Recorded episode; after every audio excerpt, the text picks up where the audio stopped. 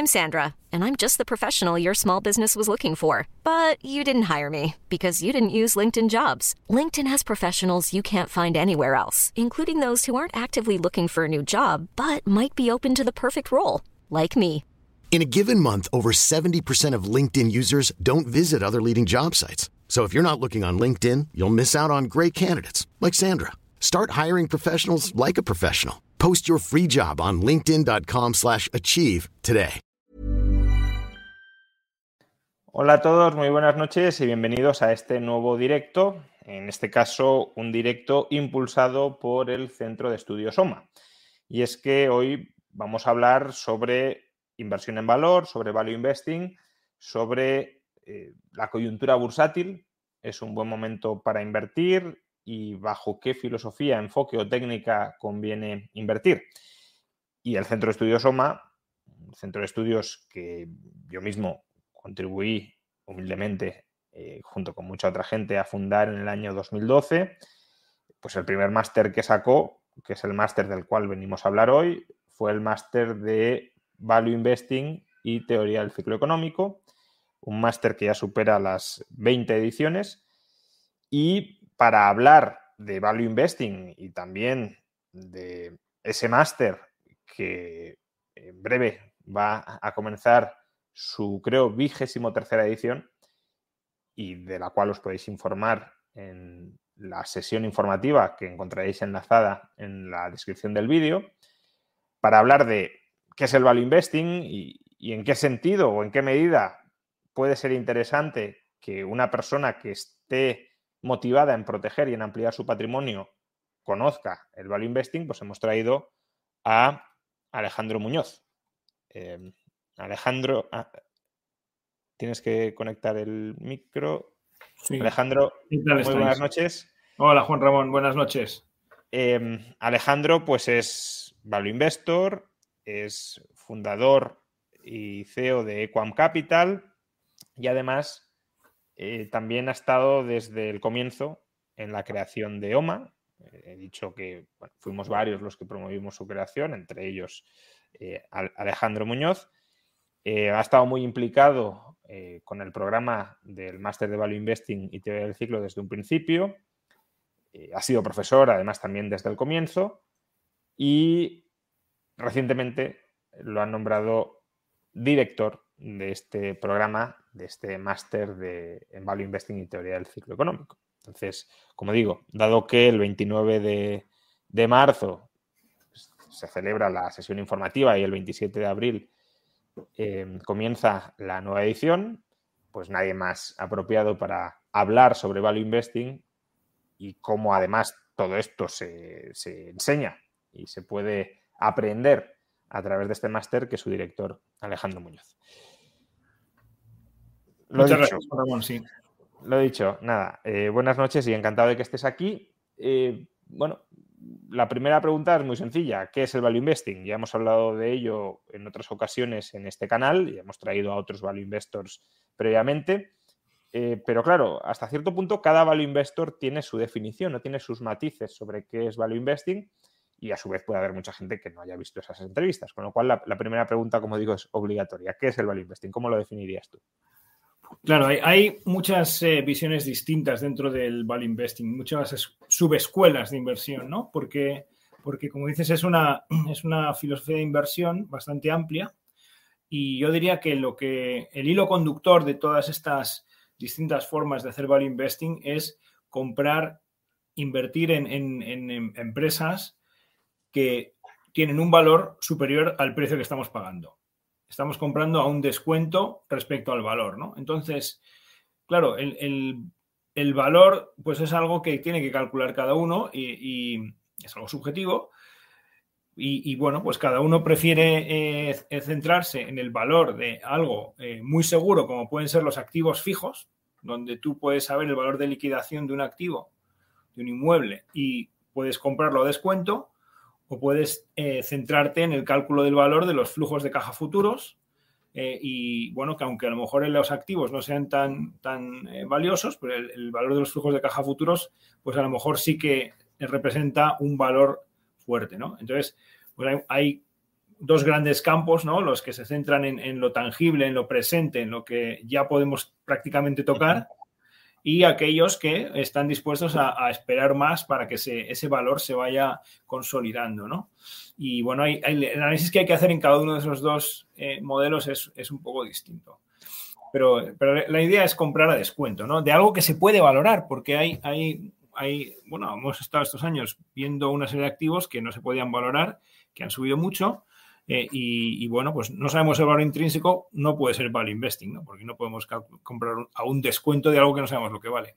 Por, por, trasladarlo a lo mejor a un terreno más cotidiano, sería como si queremos que una casa vale 300.000 euros y tenemos la oportunidad de comprarla a 150.000, pues nos lanzaremos, de, si tenemos financiación, claro, y todo esto, nos lanzaremos de cabeza a comprarla porque lo consideraremos una, una muy buena inversión. Pues lo mismo en bolsa. Em, el tema es, ¿cómo sabemos? Em, estamos diciendo, bueno, pues se trata de comprar algo por menos de lo que vale.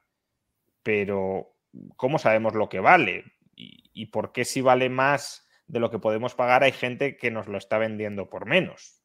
Eh, es decir, ahí hay, en el mercado parece que hay una especie de contradicción. La casa vale 300, pero nos la están vendiendo por 150 eso porque es así. Y cómo estamos seguros de que la casa vale 300 si la estamos comprando por 150, porque tú decías, bueno, calcular el valor liquidativo. Ya, bueno, pero el valor liquidativo a lo mejor en este momento es se vende por 150, ¿no? Em, o, tratar de calcular qué rendimiento va a generar esa casa en el futuro, pero bueno, eso es incierto. ¿Cómo lo sabemos? Y en qué medida sobre estimaciones inciertas podemos basar valoraciones presentes que nos den un precio de compra superior al que podemos pagar o al que estamos pagando. Bueno, yo, ahí creo que hay dos ideas. Una es que hay que tener eh, un conocimiento relativamente bueno de las herramientas de valoración para poder hacer value investing. Entonces, eh, es importante aprender a hacer valoración de empresas y si no, pues es muy difícil porque no puedes saber el valor intrínseco de lo que estás comprando.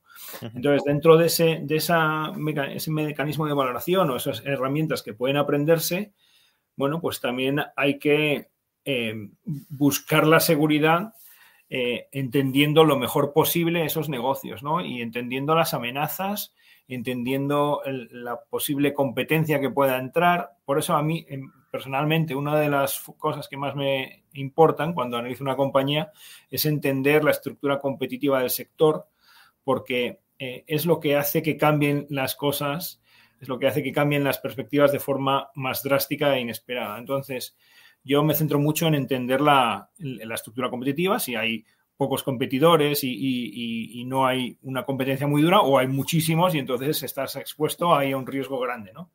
Eso, es, esto es una cuestión importante, ¿no? Hay que mirar el, nivel de endeudamiento, los múltiplos que se están pagando por, los flujos de caja. Eh, entonces, bueno, esto es una, cosa que se puede aprender. Entonces, la otra variable es, porque dices, ¿por qué me venden una casa a mitad de precio? ¿No? Esa es la cuestión.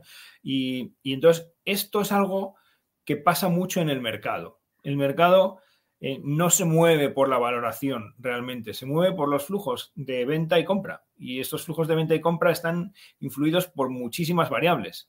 Eh, una variable muy grande es la impresión de dinero. Cuando se crea dinero, el dinero va fluyendo y acaba en, la bolsa y en los mercados en general. Entonces, o cuando hay pánicos y miedo, pasa lo contrario, la gente quiere vender o cuando hay escasez de liquidez en el mercado, eh, pues porque por la razón que sea, esto hace mucho tiempo que no se ve, porque como llevamos tantos años imprimiendo dinero, pues hay liquidez, pero, pero en 2008 hubo la liquidez se secó, se secó completamente eh, y ahí es donde empezaron los bancos centrales a imprimir de forma masiva. Bueno, en ese momento, y esto probablemente se repita en el futuro, eh, pues hay momentos en los que la gente necesita, la gente puede ser empresas o fondos, necesita dinero y tiene que vender no lo que está más caro, no lo que es mejor vender, sino lo que es líquido. Y la bolsa es líquida. Entonces, en esos momentos en los que alguien tiene que vender por fuerza, eh, la cotización baja. No porque el negocio sea malo, sino porque alguien tiene que vender. ¿no? Entonces, aquí hay, hay esta, esta diferencia entre, entre por qué las cosas bajan, que es por la liquidez y por las necesidades de venta, y lo que valen es lo que nos da oportunidades. ¿no? Pero también puede haber que bajen porque eh, el value investor haga un mejor trabajo que el mercado. Quiero decir, yo, veo complicado que un value investor pueda valorar mejor que el mercado, pues no sé, compañías enormes.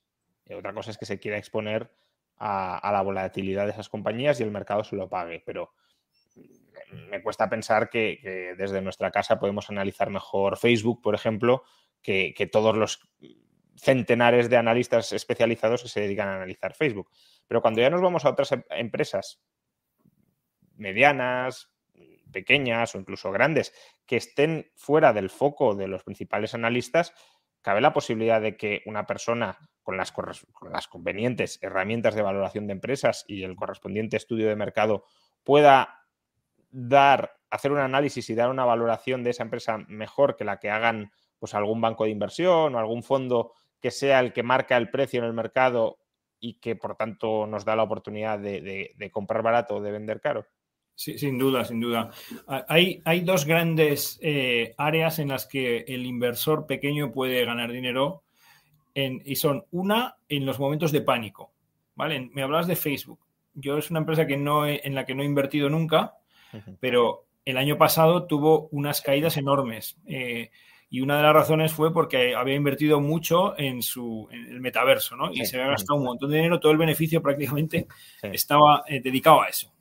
Entonces hubo un pánico eh, y, la razón por la que la gente vendió fue, pues, entre la subida de tipos, la inflación y, los malos resultados, pues, se produjo un pánico. Y ahí no es un tema de análisis, porque realmente simplemente viendo que si deja de invertir en el metaverso va a volver a ganar probablemente lo que está ganando y a lo mejor hay una oportunidad de inversión. Entonces, en las empresas grandes la oportunidad viene por el miedo y el pánico. Y hay el otro, el otro área donde sí que se pueden encontrar buenas oportunidades es, como decías muy bien, es eh, las pequeñas empresas que están olvidadas por, el mercado. Yo en el fondo tengo varias compañías que no siguen ningún analista no, hay, no, hay no, hay, no hay análisis de bolsa, entonces nadie está dando una valoración y ahí sí que hay oportunidades, ¿no? Eso no olvidas por el mercado y, la valoración se, separa mucho del valor intrínseco, ¿no? Y esto en Europa en concreto es una, oportunidad muy considerable ahora mismo. Para las empresas pequeñas de toda Europa, que muchas son buenísimas, que tienen un nicho de mercado con presencia global y pocos competidores, en algunos casos están cotizando a valoraciones bajísimas. ¿no?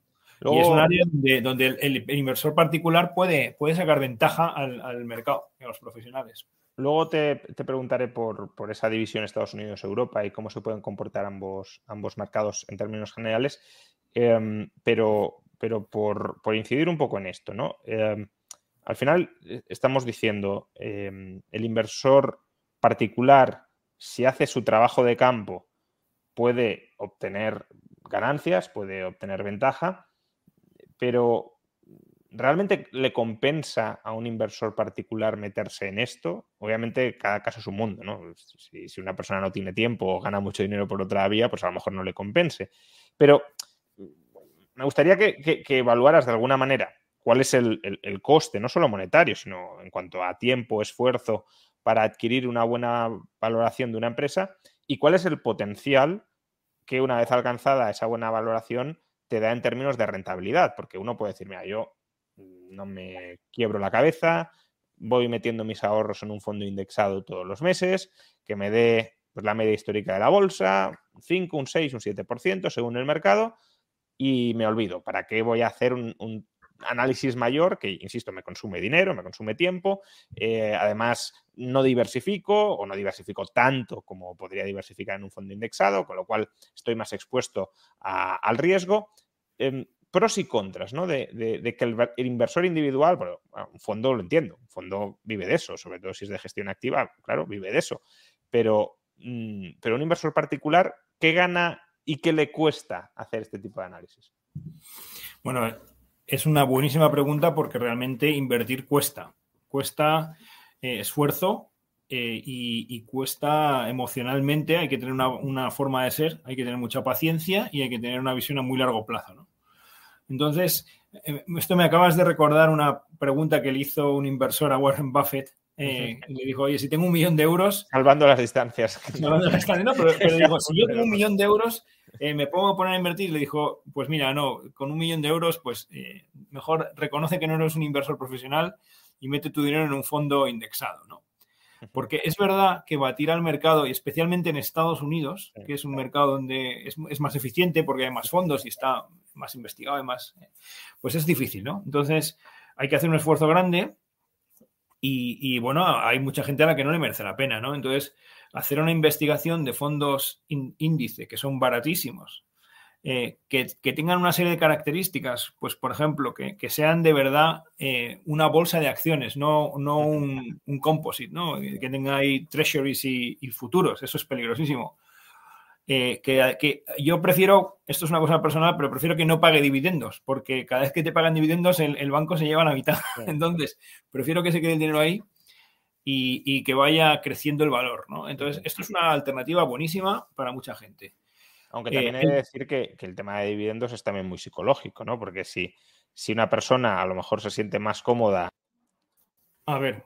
Perdona, se ha caído el ordenador, no la conexión. Pero bueno, decía eh, que esto es una cuestión un poco psicológica, ¿no? Porque si, eh, si un inversor a lo mejor soporta mejor la volatilidad, si todos los meses o todos los trimestres o todos los años le ingresan una cantidad de dinero en su cuenta corriente, aun cuando eh, sepa que está palmando, pues puede ser una especie de, refuerzo positivo que te permita no liquidar o no salirte de bolsa en malos momentos y eso te, también proteja tu patrimonio. Sí, claro, todos los eh, pequeños trucos psicológicos que conseguimos para mantener la paciencia son buenos siempre, ¿no? Y el dividendo es uno de ellos, eh, porque te permite generar una renta. Pero yo me refiero a que, en términos puramente de inversión, digamos. Sí, no, pero si tienes una cartera de ETFs eh, diversificada, como pagan dividendos cada trimestre, pues si no son inversiones muy grandes, el dividendo es pequeño y, de verdad que los bancos eh, tienen unas comisiones ocultas ahí brutales, ¿no? Entre la retención en origen y la retención en destino, pues al final no ves ni la mitad. Pero bueno, que en el fondo es, da igual, ¿no? Pero bueno, el caso es que encontrar, encontrar un buen, una buena cartera de fondos índice eh, puede ser una forma buena de, de, invertir y de mantener patrimonio, ¿no? Entonces, si ahí el mercado pues ha sacado un 6, un 7, un 8, pues oye, eso va, componiéndose poco a poco y va, generando un, valor, ¿no? Que, oye, componer al 25%, al, al 8% durante 25 años, pues es multiplicar por 6, que está muy bien, ¿no? Entonces, la cuestión es si podemos... Multiplicar por 6 la cantidad inicial. Claro, inicial, Si hay nuevas inversiones, nuevas aportaciones, pues eso también multiplica por 6, por, 5, por 4, Entonces, la cuestión es si se puede batir batir eso, ¿no? Y yo te digo, es difícil, eh, hay que hacer un esfuerzo grande, pero el pequeño inversor tiene una ventaja y es que puede meterse eh, con muchísima flexibilidad en las acciones en las que ha, investigado, ¿no? Porque si hay una caída fuerte de una empresa mediana pequeña, porque ha habido un pánico, porque ha tenido un trimestre malo, un trimestre malo no quiere decir nada, ¿no? No, quiere decir que el negocio esté mal. Entonces ahí hay una oportunidad que poca gente puede aprovechar realmente, porque los fondos grandes en empresas medianas pequeñas pues no, no tienen la, flexibilidad para entrar ahí, ¿no? Porque tienen que invertir cantidades muy grandes y ya distorsionarían ellos solos el precio. El pequeño inversor, sin embargo, ahí tiene, tiene ventaja, ¿no? Entonces, el, seguir el mercado de esta forma, que es, oye, tener pues eh, una, una, un pool de empresas que has analizado que son buenos y esperar a que caigan, es una buena idea, ¿no? y tampoco requiere tantísimo trabajo si luego haces un análisis bueno de valoración, eh, eliminas unos riesgos básicos, como es que la empresa tenga mucha deuda, que la empresa no genere cash flows, que la empresa esté muy cara, pues, oye, con eso estás, estás quitando muchos riesgos y en un momento que esté barata, con un margen de seguridad fuerte, puedes ganar bastante dinero. Entonces, requiere un esfuerzo eh, y, merece la pena cuando se hace. ¿no? Pero ¿de qué diferencia estamos hablando? ¿no? De, hacer un análisis value a, simplemente indexarte, para que la gente pues también valore un poco. Tradicionalmente, tradicional, llevamos unos años en los que el value lo ha hecho peor que, el resto del mercado, ¿no? Entonces, un poco también por eso el título de esta conferencia, llevamos unos años en los que los inversores value pues hemos hemos sufrido, entre comillas. Hemos sufrido, pero nosotros en el fondo hemos seguido ganando una rentabilidad eh, algo superior al mercado, pero hemos relativamente sufrido comparado con otras épocas. Pero en las épocas donde estaban los tipos normalizados, con tipos que no estaban tan extremadamente manipulados como en la última década, que es que tener tipos negativos es algo, bueno, impensable, ¿no? Que, tener que pagar al Estado para prestarle, ¿no? Es increíble. Bueno, pues cuando esto se, normalice y, se normalizará, y cuando en épocas pasadas los tipos estaban normalizados, relativamente normalizados, el value investing batía eh, consistentemente a los índices, ¿no? Y era fácil ver eh, a los grandes inversores obtener rentabilidades entre el 12 y el 15% anual. Un 12-15% anual, eh, claro, parece que no es tanta diferencia respecto a un 8% anual, pero con el paso de los años es una diferencia enorme, porque un 8% anual en 25 años, de, si te vas a los 25 años invirtiendo, como decía, puede ser multiplicar por 6, un 14% es multiplicar por 25. Por 25 por 26, en 25 años. Entonces, claro, si uno mantiene eh, durante su vida profesional eh, este, este, tipo de inversión y va añadiendo capital, pues al final se puede hacer con un, con un patrimonio bastante significativo. Yo he hecho rápidamente los, bueno, rápidamente, mientras estás hablando los cálculos, ¿no? Para poner un poco las cifras negro sobre blanco. Em, un, un, inversor que ahorre e invierta eh, 4.000 euros anuales, eh, que es bastante, pero no, deja de ser la cantidad que el Estado nos quita todos los años, en realidad algo menos, para financiar la seguridad social, em, nuestras pensiones del futuro. Pero bueno, si un inversor que ahorre todos los años 4.000 euros y los invierta al 8%, al cabo de 25 años tendrá un patrimonio de 315.000 euros. Em, en cambio, que, habrá multiplicado en promedio por, por más de 3, ¿no? Y en cambio, quien obtenga una rentabilidad del 12, que sería la rentabilidad histórica del value, tendría un patrimonio de 600.000 euros, es decir, prácticamente el doble. Ahora, como bien sabes y bien saben todos los que han tratado un poco este tema, eh, la diferencia más grande se, se, obtiene alargando un poquito más en el tiempo estas dinámicas, ¿no? Es decir, cada año cuenta mucho. Entonces, si por ejemplo nos vamos a 40 eh, años de inversión, que sería, pues una persona empieza a trabajar a los 25, o empezaba, ¿no? Pero bueno, una edad relativamente razonable en el pasado para empezar a trabajar y se jubila a los 65, o a los 27 hoy se jubila a los 67, pues con esos 4.000 euros durante 40 años, eh, al 8% terminaría con 1,1 millones de euros y con el 12%, con el value 3,5 millones de euros. ¿no? Es decir, que la diferencia es, muy importante. Eh, pero claro, la cuestión es si compensa el esfuerzo de, hacer todo este análisis y, por tanto, también no solo de hacerlo, sino de comerte riesgos. Pues bueno, somos un inversor individual, a lo mejor no sabemos tanto como uno profesional y qué pasa, ¿no? Em, si nos equivocamos. Eh, Warren Buffett suele decir que la primera regla ¿no? Es, no perder y la segunda es no perder. Em, mm, por, eso también me gustaría que, nos comentaras, eh, pues, una persona a lo mejor se está planteando cursar el máster o aprender sobre value investing, ya sea a través de este máster o por otra vía, pero dice, no, yo es que no quiero invertir por mi cuenta. Aún así, ¿tiene alguna utilidad aprender sobre value, ya sea a través de este máster u otro programa? A ver, yo creo que sí, porque en cualquier caso habrá que delegar en alguien que haga ese trabajo, ¿no? El de, invertir tu dinero.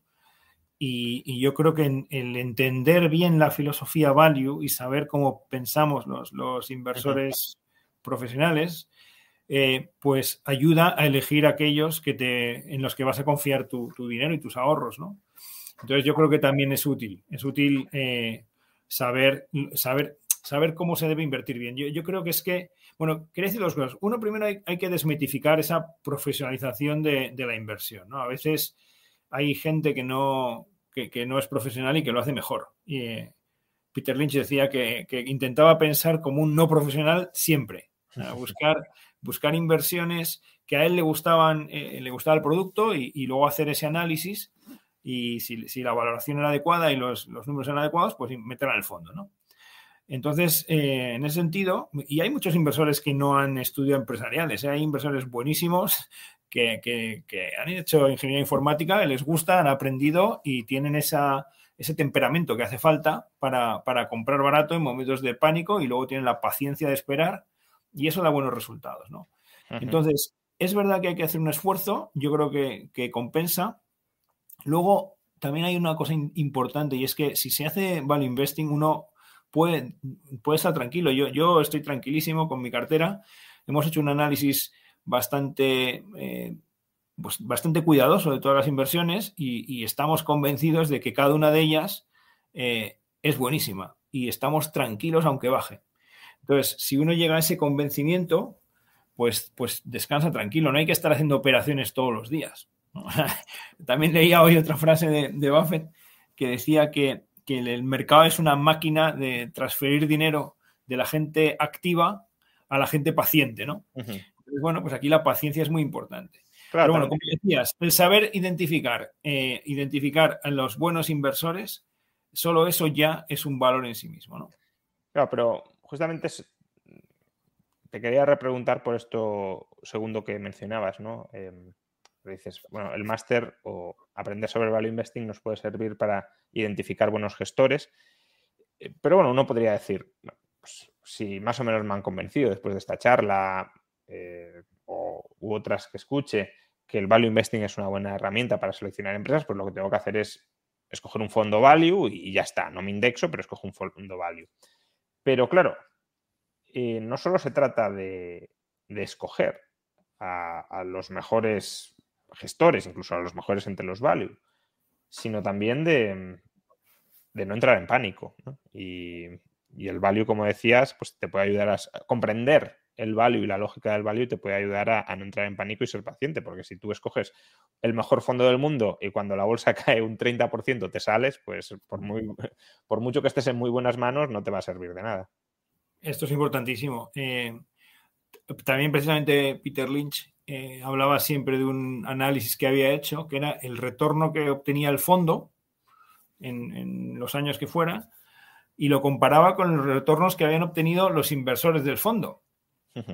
Y eran mucho peores porque, porque los inversores del fondo, en vez de invertir y olvidarse, cuando había bajadas se asustaban y vendían, y vendían abajo, ¿no? Y, luego pues veían que volvía a subir y volvían a comprar. Entonces se perdían, perdían una parte de la rentabilidad muy importante. Entonces, entender eh, la, filosofía del value investing es algo que es útil para todo ahorrador, ¿no? Yo en, mi carrera, yo llevo invirtiendo toda mi vida. Eh, he estado en private equity, he estado en una holding, he estado con mi fondo, he hecho un poco de todo y, tengo clarísimo que este es el método bueno que permite mantener un patrimonio y, hacerlo crecer, ¿no? Y todas las modas que surgen eh, son peligrosísimas. Entonces, bueno, eso lo puedes aprender con errores, lo puedes aprender con los años, o, hay gente que consigue darse cuenta rápido al, empezar a estudiar esta filosofía. O con errores ajenos, ¿no? Que eso es la Con errores ajenos, es lo mejor. Em, decías que hay otras filosofías que no, no funcionan. Em, y, el título de esta entrevista es Value Investing frente a, frente a Growth. Eh, durante los últimos años, el value investing, lo decías tú antes, no lo ha hecho especialmente bien, bueno, sobre todo los años prepandemia, porque los años post-pandemia sí lo ha hecho razonablemente bien, pero los años prepandemia, durante, podríamos decir, desde, desde el año 2011, 2012, 2013 hasta, hasta la pandemia no lo ha hecho especialmente bien, eh, al menos en comparación, no es que haya perdido dinero, pero lo ha hecho peor que el mercado y desde luego peor que la filosofía growth. ¿Qué es esto de la filosofía growth o del enfoque growth? Em, ¿Y por qué ha funcionado mejor durante los últimos años que el value investing? Si tú mismo dices que el value investing es la buena eh, técnica o filosofía inversora y el growth. Perdona, antes de, pasar a esa distinción que yo creo que es importantísima, hay que decir que es que hay otras estrategias de inversión que son mucho peores incluso que, value growth. O sea, porque hay mucha gente que invierte usando gráficos y, que invierte intentando predecir lo que va a pasar en, el mercado. Entonces, esto es lo que hay que desterrar, ¿no? Porque esto es lo que hace que de verdad la gente pierda el dinero, porque es imposible. Es imposible batir al mercado o ganar más dinero que el mercado eh, teniendo enfrente a todo el ejército de, bancos de inversión con, con una información que nosotros no tenemos. Entonces, dentro de las inversiones razonables, que consisten en analizar las compañías y ver lo que va a pasar y ver si eso está creando valor o, por lo menos está creando una tecnología valiosísima, ¿no? Eh, yo defiendo el value. Eh, eh, porque al final en el value yo puedo medir en lo que valen las cosas. Yo puedo medir el cash flow que se está generando y tengo que hacer un menor salto de fe, un menor acto de fe respecto al futuro. Pero la filosofía growth lo que persigue es invertir en compañías que tienen un negocio muy bueno que está creciendo muchísimo y que va a ganar, claro, si uno espera durante 10 años y la compañía en la que has invertido ha conseguido multiplicar por 6 sus ventas y su, y su EBITDA o su beneficio operativo ha crecido, ha multiplicado por 10, pues evidentemente creas, vamos, ganas muchísimo dinero, ¿no? Entonces, el problema es que esto es muy difícil de predecir, porque un sector de crecimiento es un sector que atrae capacidad. Y entonces, eh, claro, puedes estar en, lo que crees que es un caballo ganador de un sector de crecimiento, pero llega la competencia y un mercado creciente es un mercado más, más fácil de colonizar que un mercado que está estable con unos jugadores ya establecidos. Es más arriesgado.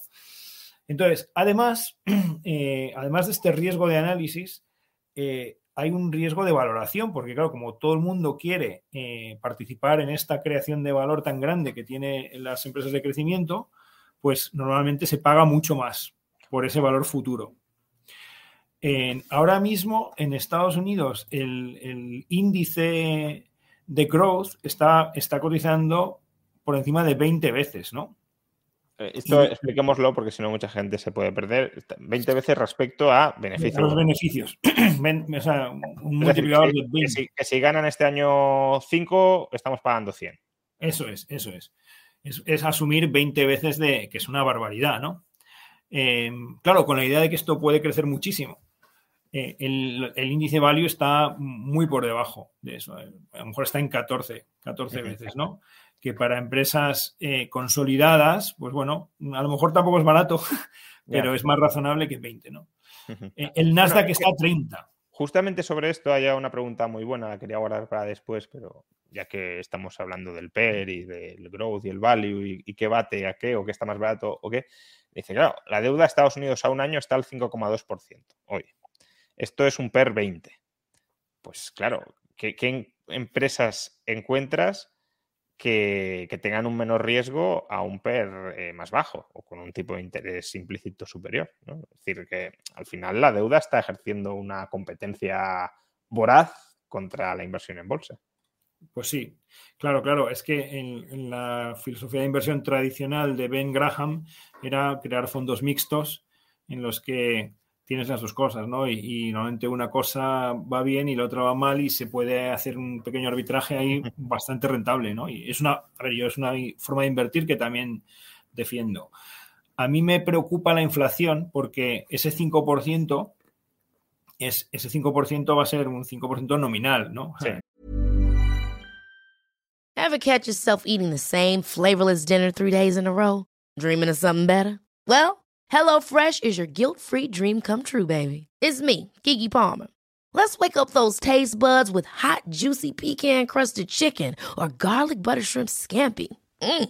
Hello Fresh. Stop dreaming of all the delicious possibilities and dig in at HelloFresh.com. Let's get this dinner party started.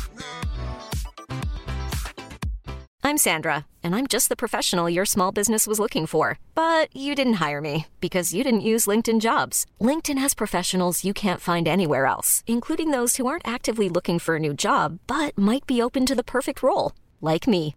In a given month, over 70% of LinkedIn users don't visit other leading job sites. So if you're not looking on LinkedIn, you'll miss out on great candidates like Sandra. Start hiring professionals like a professional. Post your free job on linkedin.com slash achieve today. Wow. Nice. Yeah. What you're hearing are the sounds of people everywhere putting on Bombas socks, underwear, and T-shirts made from absurdly soft materials that feel like plush clouds. Yeah, that plush. And the best part, for every item you purchase, Bombas donates another to someone facing homelessness. Bombas, big comfort for everyone. Go to bombas.com slash ACAST and use code ACAST for 20% off your first purchase. That's bombas.com slash ACAST, code ACAST. No vas a sacar más. Eh, el 5% de, de, de un per 20, ¿no? Que como digo es un poco bajo, para, para 20 es muy, muy alto, un 5% es bajo para los riesgos que se sumen en la bolsa. Eh, el, lo bueno es que las empresas sí que tienen esa capacidad de, de, trasladar precios, ¿no? La mayoría es capaz de trasladar precios, no todas, pero uh -huh. desde luego que las que nosotros buscamos en el fondo sí que, sí que la, la tienen.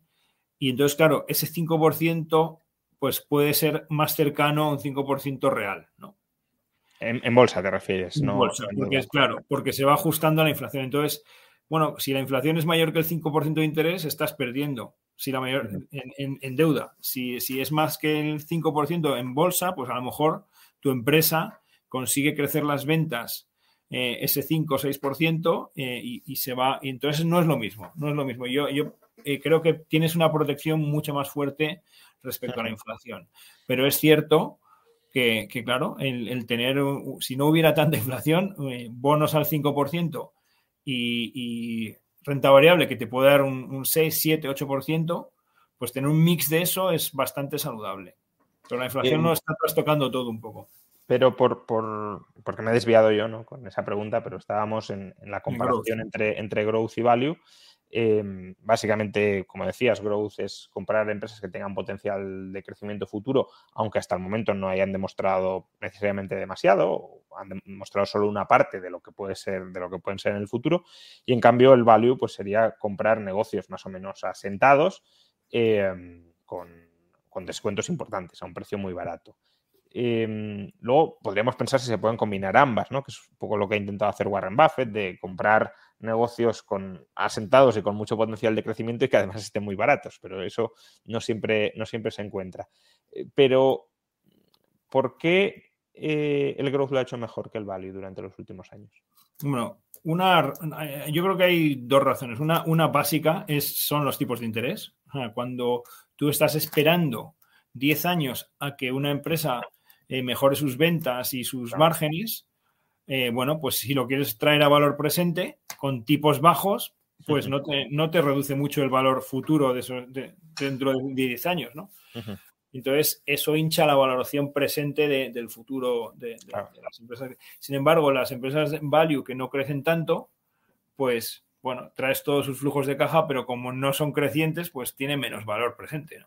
Que es un poco lo, lo, que le ha ocurrido a Facebook, ¿no? Lo que mencionábamos antes, claro, Facebook eh, estaba metiendo ingentes cantidades de dinero en el metaverso, que es algo muy a futuro, que ya veremos si en algún momento da resultado o no. Claro, si los tipos están bajos, nadie le exige rendimientos inmediatos, por lo tanto, bueno, vamos difiriendo a futuro la rentabilidad. Y, y, claro, cuando ya han empezado a subir los tipos, entre ellos la competencia de deuda pública y demás, sale el capital, no me estás dando ningún retorno, pues me, me, voy a otra cosa que ya me lo esté dando. Y ahí Facebook ha, ha, empezado a recortar gastos a mansalva, ¿para qué? Para empezar a ofrecer hoy rentabilidad, no a futuro, sino a presente, para, para claro. ponerse en valor, ¿no? Claro, claro.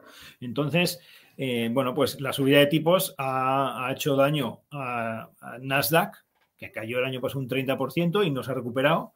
Y sin embargo, Value Investing pues ha sido una estrategia que ha funcionado mejor, mucho mejor el año pasado y que sigue haciéndolo bien este año, ¿no? Uh -huh. Y que creo que en un entorno normalizado de tipos, pues puede, puede seguir haciéndolo muy bien. Pero luego hay, hablábamos de growth y hay otra variable que es el efecto del software, ¿no? El software y los activos intangibles es algo que el value investing tiene que incorporar porque eh, si, si, tú ves cuando, cuando una empresa de software tiene éxito, eh, lo que ha pasado es que ha consolidado unos mercados, ha, ha, ha, sido muy difícil a los competidores entrar. O sea, en Google, hasta hace bien poco que se ha empezado a hablar de chat GPT, eh, uh -huh. parecía imposible eh, destruir ese, ese, negocio, ¿no? Y además es un negocio en el que tú puedes crecer sin invertir prácticamente, ¿no? Que tradicionalmente necesitamos invertir para poder crecer. Si tienes una fábrica de un producto que funciona y quieres doblar las ventas, pues tienes que hacer otra fábrica. Entonces hay un, capital que hay, que invertir y, y, con un riesgo Entonces, el crecimiento es más lento pero, y, y menos rentable. Pero claro, en un mundo de software en el que tú puedes crecer simplemente levantando unas máquinas en el cloud que tienen un coste bajísimo, pues el, crecimiento es muy rentable y es, eh, a nivel global además, porque no tienes por qué hacer fábricas ni problemas logísticos. Entonces, eso también ha ayudado mucho a que, a que los múltiplos de, growth sean más altos, ¿no? Pero bueno, dicho eso, oye, también se puede invertir con criterios value en, en el sector de software, ¿no?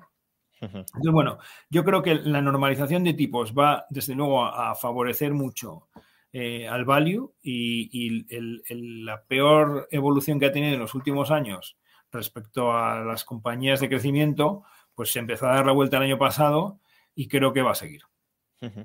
Eh, por cierto, es desviarnos un poco, pero ya que ha llegado el super chat y que estamos hablando de la necesidad de que el value incorpore el software y demás, te preguntan, ¿cómo encaja el value con Bitcoin y las cripto? ¿Se puede hacer un análisis value de los criptoactivos? ¿No? ¿Lo hacéis? Yo no lo sé hacer. Eh, para mí, eh, una criptomoneda es, un activo monetario eh, que tiene unas características especiales y, entonces yo no lo puedo valorar. O sea, ya hay gente que he visto comparaciones con el valor de la masa monetaria y, pero bueno, es, que es muy difícil porque al no, tener flujos, al, no tener flujos de caja no es difícil tratar de, estimarlo. Claro. O sea, lo que le sucede a los activos monetarios es, irnos a Keynes, ¿no? Pero la moneda tiene un rendimiento implícito, que es la liquidez, el servicio de liquidez. Pero claro, mm. eh, el rendimiento explícito de un activo está calculado monetariamente. Entonces lo tienes negro sobre blanco y sobre esa ese cálculo pasado lo puedes proyectar a futuro, más o menos. Pero claro, ¿cuál es el valor social de la liquidez en cada momento vinculado a un activo? Ya es más complicado. Claro, si, lo descontaras, si lo conocieras y lo descontaras a presente, tendrías el valor de Bitcoin. Pero, claro, ¿cuál es ese eh, valor social de la liquidez que se atribuye en cada momento a, Bitcoin y que se va a seguir atribuyendo en el futuro? Pues muy complicado. Bueno, y hombre, y luego en un entorno en el que estábamos con tipos negativos, con la inflación eh, bueno, la que nos dicen no muy alta, pero que probablemente bueno, la dicen ya es alta, pero... la dicen ya es alta, pues claro, la, devaluación de las otras divisas pues puede hacer que la gente busque refugio en, criptomonedas, ¿no? Bitcoin, pues que tiene una, la emisión está limitada por un algoritmo, entonces, pues es, un, es un activo que no se va a diluir tanto como el dólar o como el, o como el euro, ¿no? Eh, bueno, pues, eh, pero yo no, no, he invertido nunca y, la verdad es que se escapa de mi, lo que llaman entorno de competencia, círculo de competencia, ¿no? Yo no sé de, criptomonedas, no me, no me, no, tengo la seguridad de los flujos de caja que me permite dormir tranquilo, ¿no? Porque, o sea, los vaivenes del mercado de bolsa van a estar siempre igual que están en el Bitcoin. Pero, pero claro, yo sé que, que si mi empresa sigue generando flujos de caja porque hace un producto valioso, pues tarde o temprano, por muy equivocado que esté el mercado, me va a llegar ese dinero. Sí, al final es como, como decir, salvando las distancias, el value invest el value invierte en divisas de países emergentes potencialmente problemáticos, pues bueno, no, no, no creo que haya muchos value que estén metidos en, en eso, aunque bueno, la filosofía se podría aplicar, ¿no? Porque al final son directrices generales, pero, pero el, perfil de inversor value suele ser un inversor tirando a conservador, más o menos, que no, que no le gustan volatilidad, volatilidades extremas que no pueda entender. Y pues claro, si las puedes entender, sí, cae mucho, pues compras más, ¿no? Pero eh, algo que, que se te escape o que no puedas cuantificar, que no puedas comprender perfectamente, eh, pues no es algo que les suele agradar y por tanto mm, suelen huir de activos potencialmente muy volátiles y las cripto lo son, claro está. Al menos hasta que se estabilicen, si se estabilizan en algún momento futuro. Pero bueno, volviendo a, la división Value Growth, eh, mencionabas que con la normalización de los tipos de interés, bueno, esto de normalización también hay que ver qué significa, porque ahora los tipos de interés nos están diciendo que en Estados Unidos se pueden ir al 6 y, en Europa, pues al 4, 4 y medio, o incluso no habría que descartar el 5. Entonces, mm, claro, en un entorno de tipos de interés crecientes y altos, puede que el value lo haga mejor que el growth. Eh, bueno, incluso podemos decir que seguro que lo va a hacer mejor que el growth. pero eso no significa que lo vaya a hacer bien. A lo mejor lo hace mejor el cash. Eh, si, si, este año eh, hay un pinchazo bursátil por subida de tipos mucho mayor de la que descuenta el mercado, eh, el value también sufrirá. Sí, está claro. aquí lo que, lo que hay que tener muy claro es que la inversión requiere estar un ciclo entero. Entonces, si ahora suben los tipos, como es probable que pase, porque hoy estaba Powell hablando, no sé si en el Senado americano, y, ha dicho que, bueno, pues que va a haber que seguir subiendo tipos porque no sé si habéis visto que es que el nivel de desempleo es el más bajo en Estados Unidos de los últimos 54 años, desde el año 68, 67.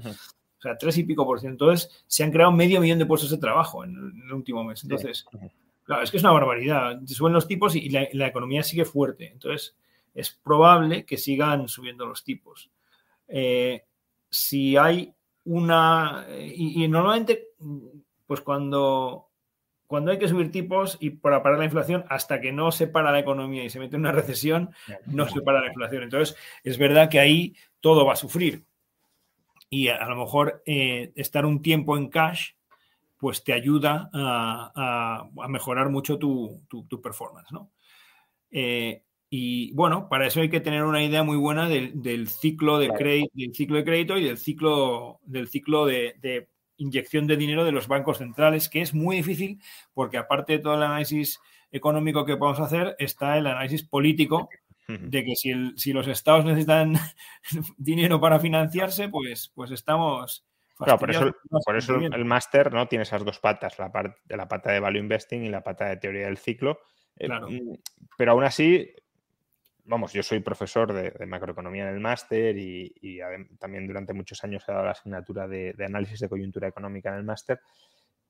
Pero bueno, aún así es cierto que eh, no solo que es complicado anticipar el ciclo por, el componente político, sino también es complicado anticipar la reacción de la bolsa ante eh, las distintas expectativas de cambios en la fase del ciclo, ¿no? porque mm, ahora mismo, pues hemos vivido uno de los mejores meses de enero en bolsa de no sé cuántos años y, eso se ha dado con unas expectativas de, generalizadas de recesión en Estados Unidos. Pues claro, si uno, como decías, intenta mm, tratar de, salir y de entrar de bolsa tomándole el pulso al ciclo, pues puede salir antes de que suban y puede entrar antes de que baje. Y eso te puede llevar a, que aunque selecciones buenas empresas, si las seleccionas, si entras y sales de ellas en momentos inadecuados, pues que tu, rentabilidad se caiga. Sí, sí, es muy difícil. A mí, a mí me parece más fácil eh, eh, buscar buenas empresas baratas y, esperar y saber que va a haber años que voy a sufrir, años malos. Si pasa esto que dices, pues, pues el, los fondo, el fondo bajará y, tendremos otro año malo, como tuvimos en 2020, eh, en 2018.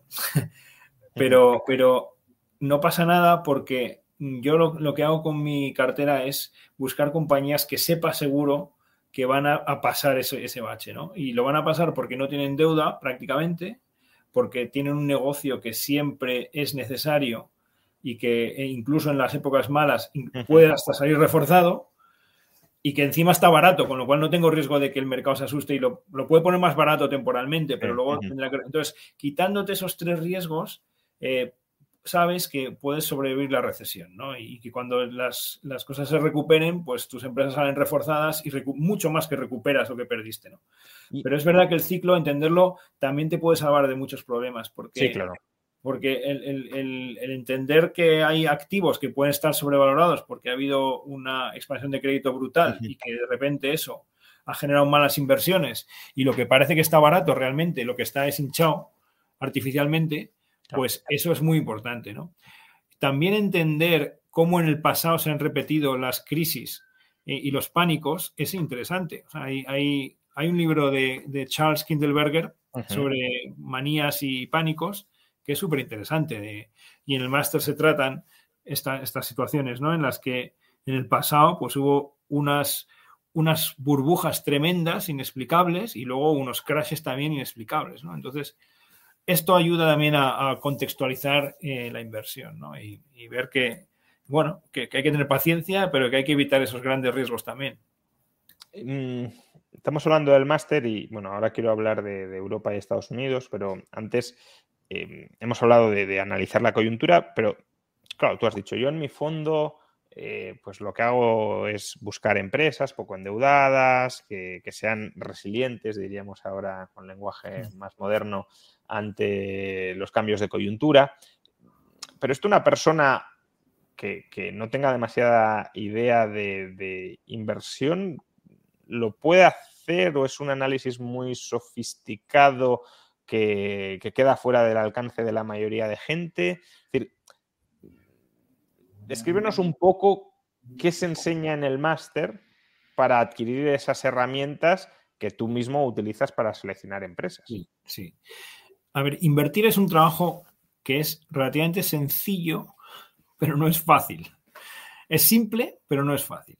Es simple porque las herramientas que utilizamos son, son simples. Eh, o sea, es eh, sumar, restar, multiplicar y dividir.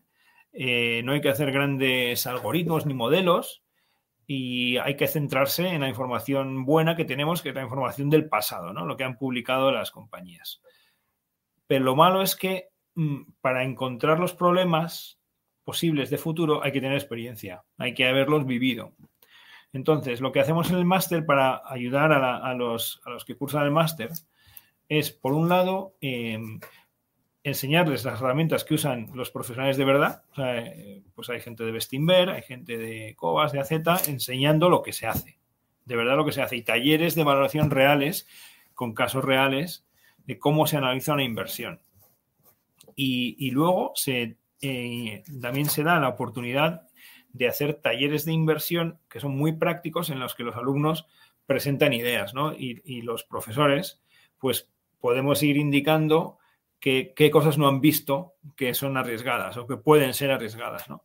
Entonces, con eso se genera una, una dinámica en la que los alumnos pueden familiarizarse con las herramientas de inversión que usamos los profesionales, que no son muy complicadas, pero bueno, pues que requieren eh, prestar bastante atención y también con los posibles riesgos que hay que no se ven a simple vista, ¿no? En los números, em, que pueden ser de todo tipo, desde la llegada de la competencia eh, o problemas eh, financieros que no están clara, que no se ven claramente.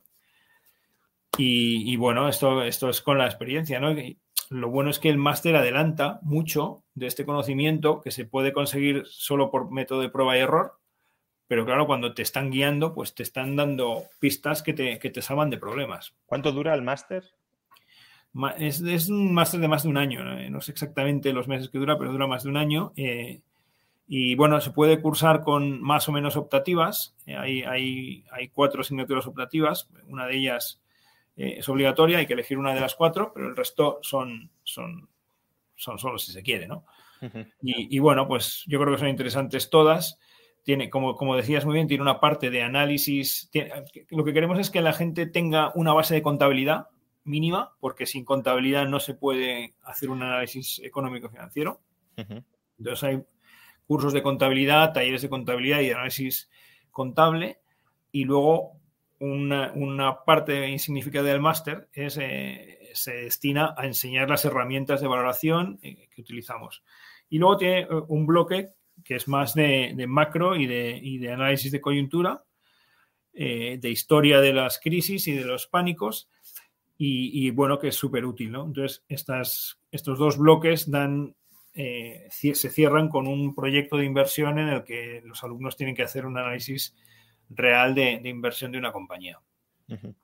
Em, bien, ya he explicado esto, pues cómo uno puede meterse en este mundo de, aprender a, invertir.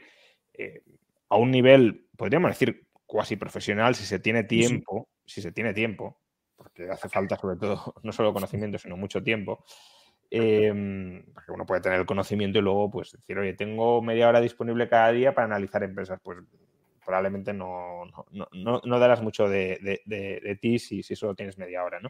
Pero bueno, con, conocimiento y tiempo uno podría eh, intentarlo al menos y, aprendiendo también de sus propios errores y conseguir eh, buenos resultados. Mm, pero ya he explicado esto, eh, hemos hablado de, la división entre growth y value, como el growth ha dado mejores resultados que el value durante algunos años, pero hay otra división que también es interesante y que también parece que ha empezado a revertir, o al menos durante los últimos meses o trimestres parece que ha empezado a revertir, que es la división entre Estados Unidos y Europa. Estados Unidos lleva 15 mm, años haciéndolo mucho mejor que Europa, Europa bastante estancada, una cierta revalorización quizá, pero Estados Unidos un estallido de todos sus índices eh, como, como, no ha habido otro. ¿no? sin embargo, ya hace algunos meses que Estados Unidos está más bien estancado o cayendo y Europa está subiendo. Em, estamos asistiendo también a una reversión de los flujos de inversión entre bloques, entre áreas, si lo queremos, y si es así, ¿a qué lo atribuyes? ¿Por qué Europa, cuya situación económica tampoco parece que sea bollante, eh, sus empresas lo están haciendo bien en bolsa, o muchas de ellas lo están haciendo bien en bolsa, y en cambio Estados Unidos eh, no? Hmm. Bueno, a ver, es como dices, Estados Unidos lleva unos años muy buenos. Y entonces la valoración de la bolsa americana, pues como volviendo una vez, otra vez al múltiplo que decíamos, ha llegado a 20 veces beneficios eh, y la bolsa europea está en 14 y medio, 15, depende del índice que se coja, pero en el torno de 14, 15, ¿no? Entonces, claro, esto es una diferencia de valoración muy significativa que en parte está justificada, porque claramente Estados Unidos es una economía muy dinámica, muy fuerte. Eh, por ejemplo, no tienen ese problema que tenemos de dependencia energética en Europa. Ellos producen un montón de, hidrocarburos, pero sobre todo es, una economía mucho más libre y mucho más, mucho más activa.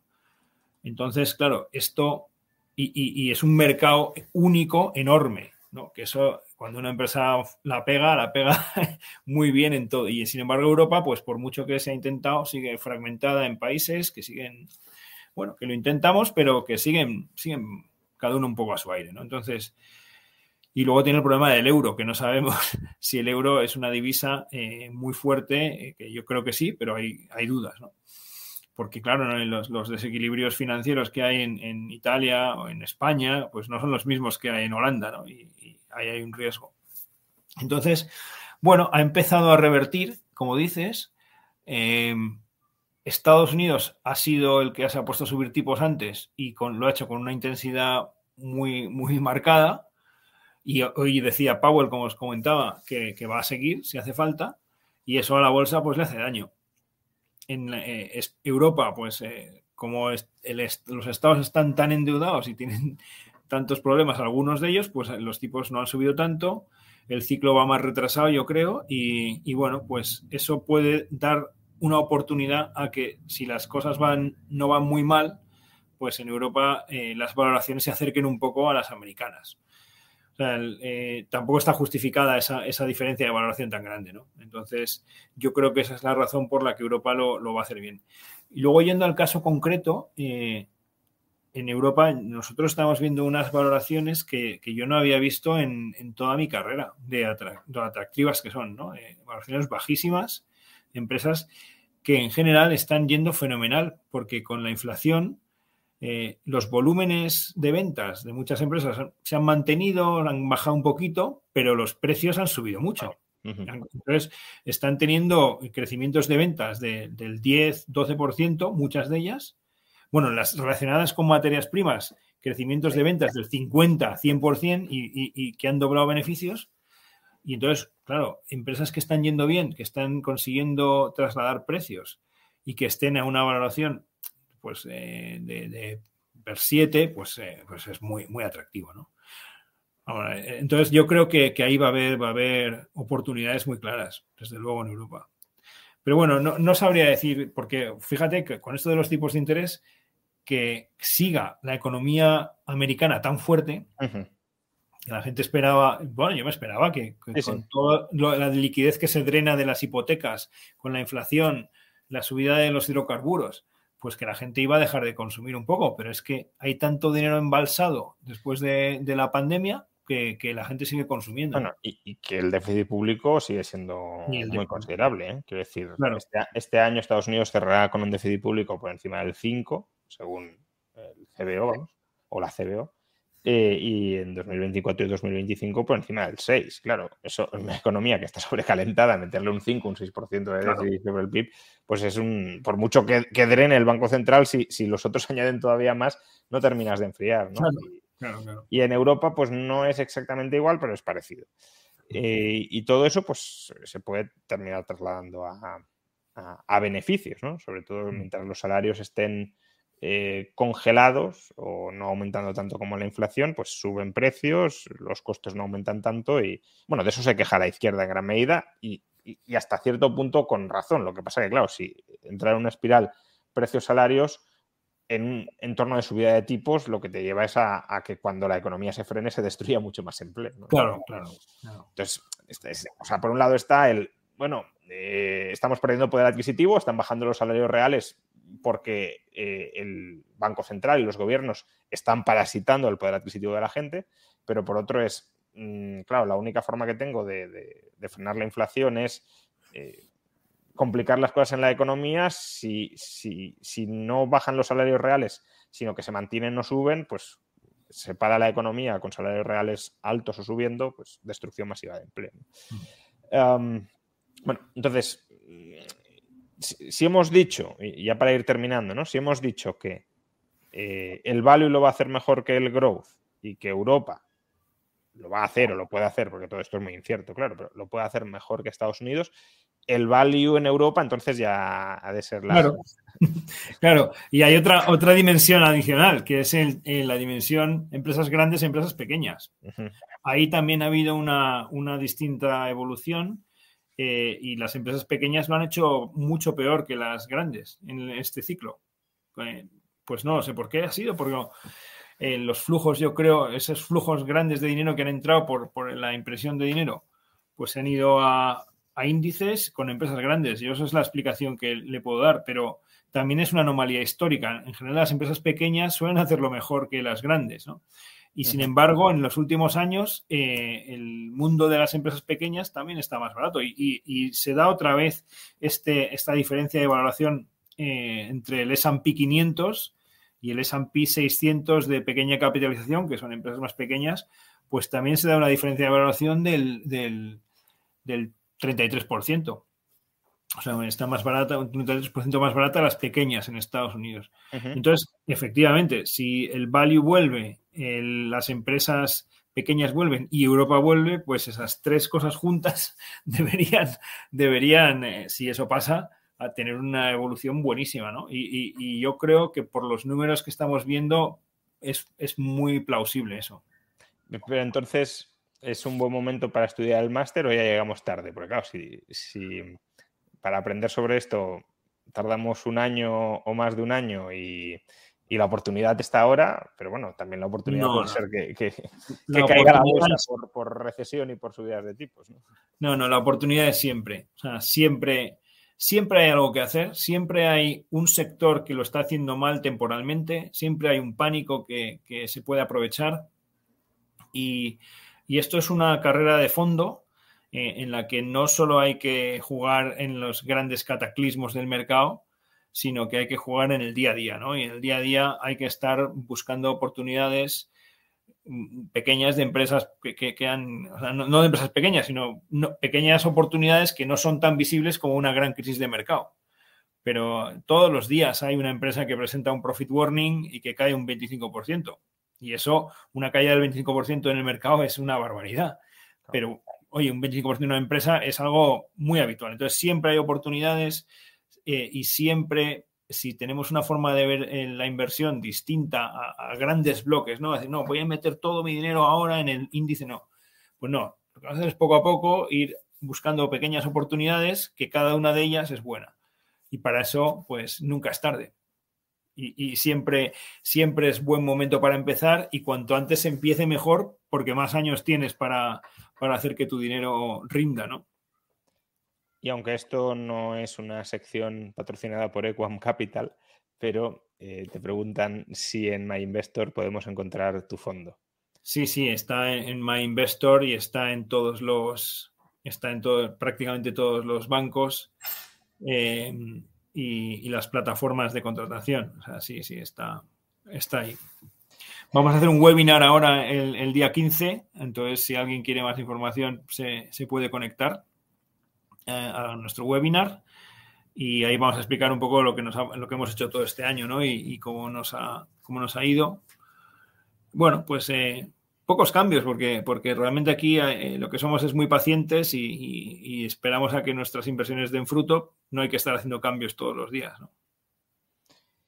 Muy bien, pues muchas gracias Alejandro Muñoz, em, fundador y CEO de Quam Capital, director del máster en Value Investing y Teoría del Ciclo del Centro de Estudios OMMA, eh, máster que arranca nueva edición el próximo 27 de abril en poco más de bueno, mes y medio aproximadamente, y que el 29 de marzo, lo podéis ver ahí en pantalla, eh, pues tiene una sesión informativa para aquellos que quieran conocer más en detalle el, programa, los profesores, entre los que estamos tú y yo, eh, y muchos otros, claro. Em, y bueno, pues, la dinámica, pues un máster no lo hemos dicho, es un máster online, eh, también da la opción de presencial, pero, pero si se quiere cursar online, se puede cursar online.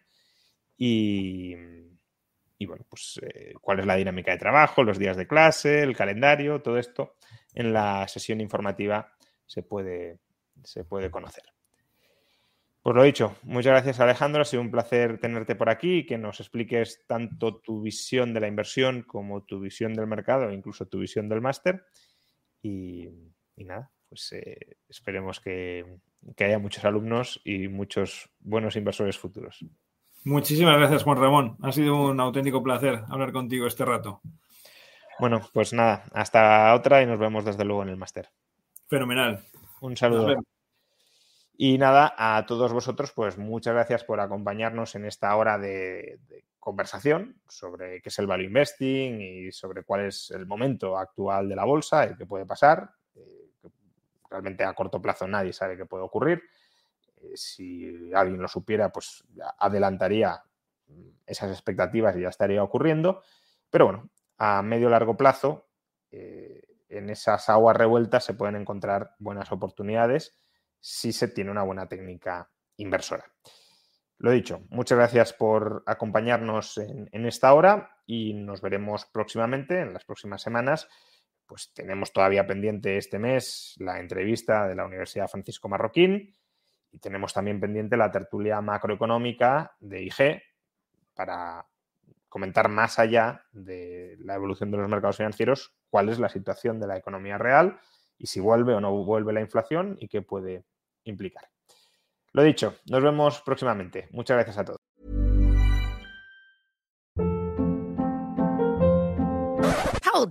What was that? Boring. No flavor. That was as bad as those leftovers you ate all week. Kiki Palmer here, and it's time to say hello to something fresh and guilt-free. Hello Fresh. Jazz up dinner with pecan-crusted chicken or garlic butter shrimp scampi. Now that's music to my mouth. Hello Fresh. Let's get this dinner party started. Discover all the delicious possibilities at hellofresh.com.